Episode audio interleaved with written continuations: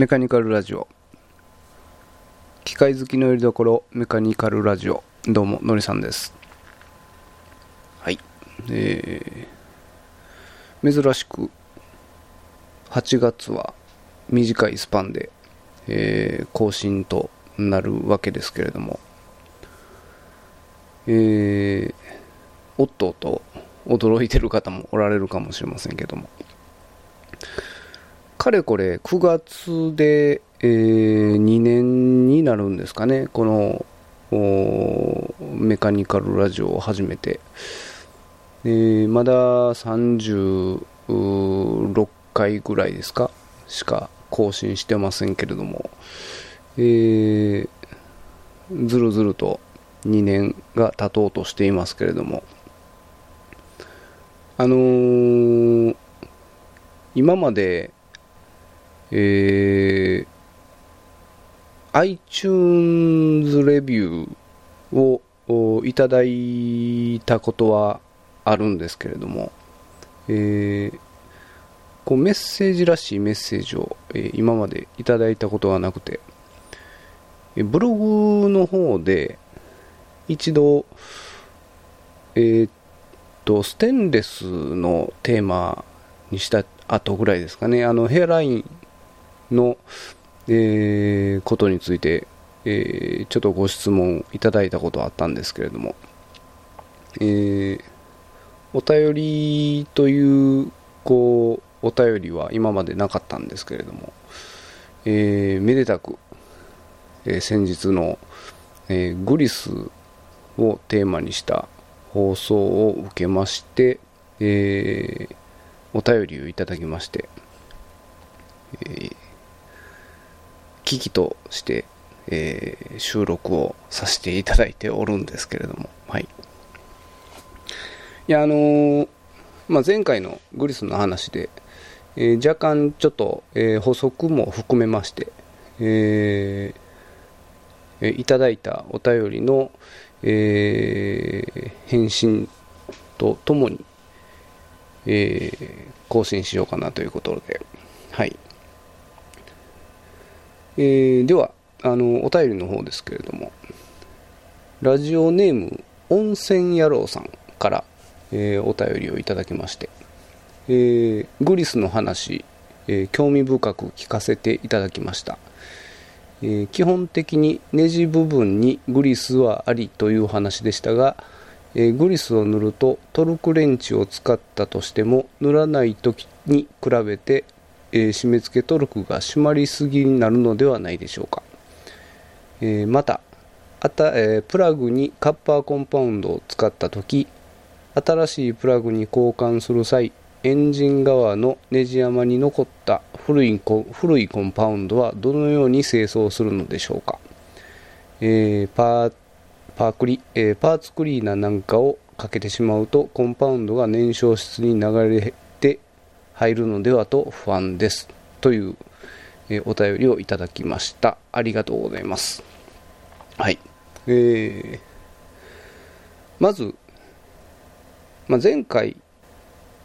ネジ部分にグリスを塗るのはありですという話を、えー、させてもらった時に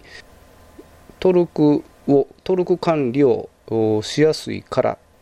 とは言ったものの、そのトルクの値ですね、どれぐらいの締め付けで締めるかっていう話には触れてなかったので、それも含めてちょっと補足もしなくちゃいけないなと思いまして。はい。で、あの、ネジの専門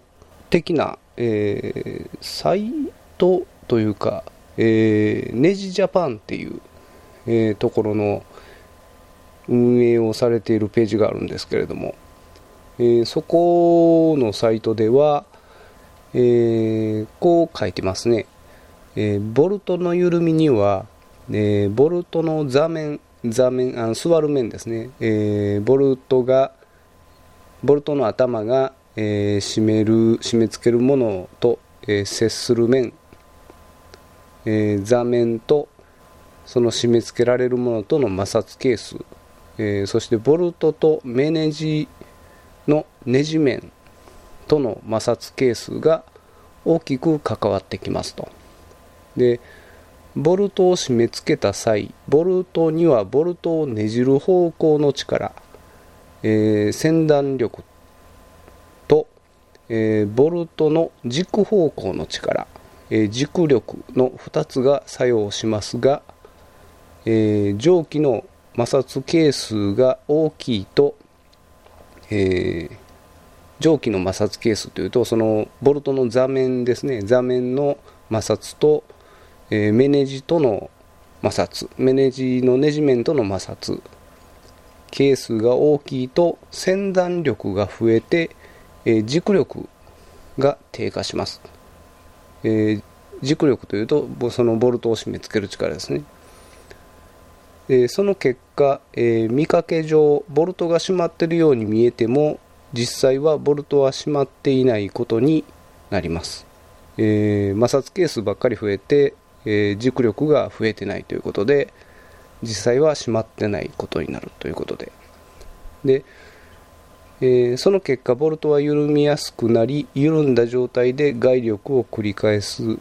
繰り返し受けるとボルトは早期に疲労破壊してしまいます。以上のことから摩擦係数を小さくして適正な締め付け軸力を確保することの方が重要であると考えます。え、そういう理由から、え、ネジに、えグリスとか、えカッパーコンパウンドをつけることによって、えトルク管理によって安定して軸力を得るということが、えそのあり、えグリスネジ部分にグリスはありといった理由なんですけれども、えー、っと実際、えーネジ部分にグリスを塗ると、えー、グリスを塗らない時に比べて、えー、同じトルクで締め付けると締まりすぎてしまうのは事実です。でじゃあ、あのー、どれぐらいのトルクで締めたらいいのかっていう話なんですけれどもえー、っと吉村信也さんっていうえー、バイカーズステーションとかロードライダーで、えー、連載を持っておられる元世界グランプリのメカニックをしておられた方がいるんですけれども、まあ、その方が、えー、コラムで書いておられた記事がありまして、えー、それによると、えー、ボルトを回す力のうちえー、約40%がネジ部分の摩擦。で50%がその座面ですね、え、座る座面の摩擦に奪われて、えー、低血力、えー、軸力ですねはわずか10%であると。でネジ部と、えー、座面を潤滑することで、まあ、この場合、あの吉村さんは座面までこう潤滑するとえー、言っておられますが、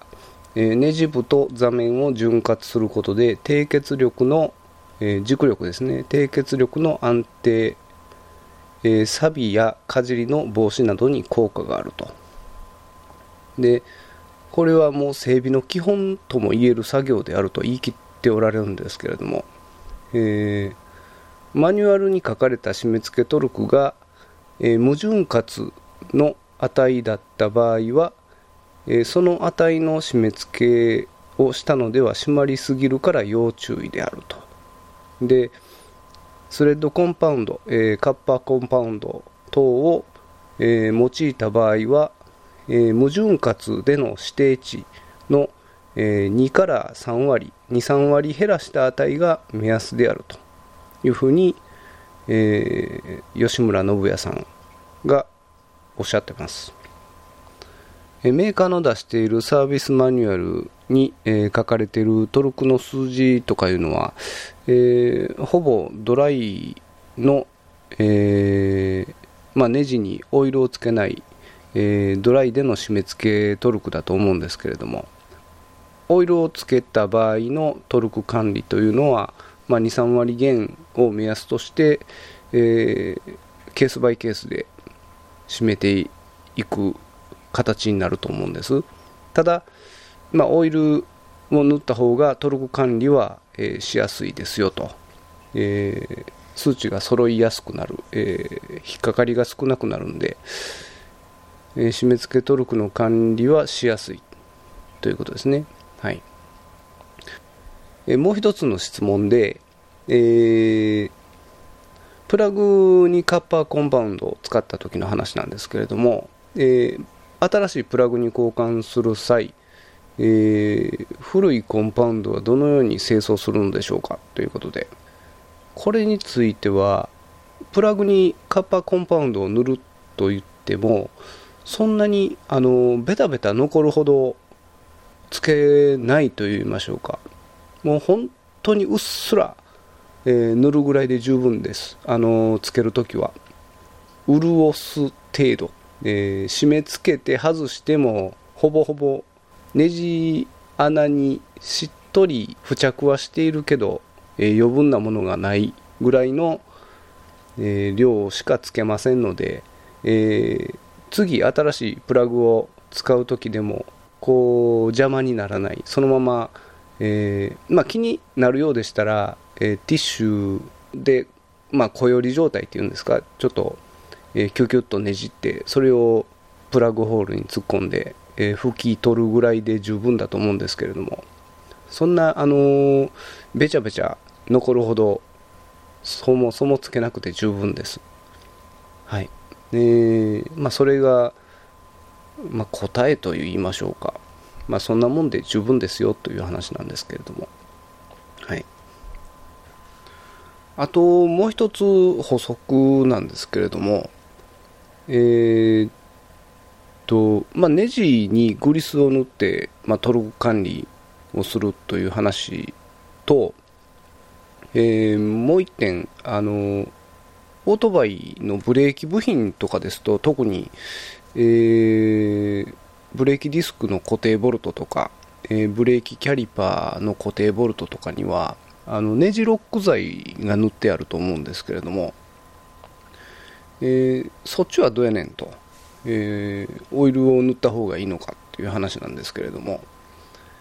あのネジロック剤を使ってる意味についてですけれどもあの、まあ、もちろん緩み止めが、えー、目的ですんで。特に、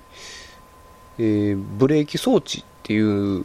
部分ですね。あの絶対に緩んでほしくないっていう部分。あのネジっていうのはこう軸力が緩んだらまあ緩んでくるあのネジが緩むんですけれども、えー、例えばその先ほど話した座面ですね。座面が陥没するとピンと張ってたネジが緩んで、まあ、軸力が下がって、えー、ネジが緩みやすくなるんですけれどもネジロック剤を塗っておくとその仮に軸力が低下しても緩むことがないと、えー、多少緩んでも、えー、機能は維持できるようにという意味でえネジロック剤を、えつけているんですけれども、でまあ、例えばボルトの頭に穴を開けて、え、ワイヤーロック、え緩み止めのワイヤーロックですねを、えしてるようであれば、えグリスでも、えグリスを塗って締結するのでもいいと思います。ブレーキ部品などの重要な保安部品とかでは、えー、ネジロック剤を使うこともありますよと。いう話も、えー、補足として、えー、付け加えておきます。はいまあ、こんな感じで、えー、いただいたお便りに対しての、えー、回答になるんですけれども、また、あのー、私に答えられる範囲であれば、ご意見、ご質問等あれば、どしどし、えー、いただければなと思います。はい。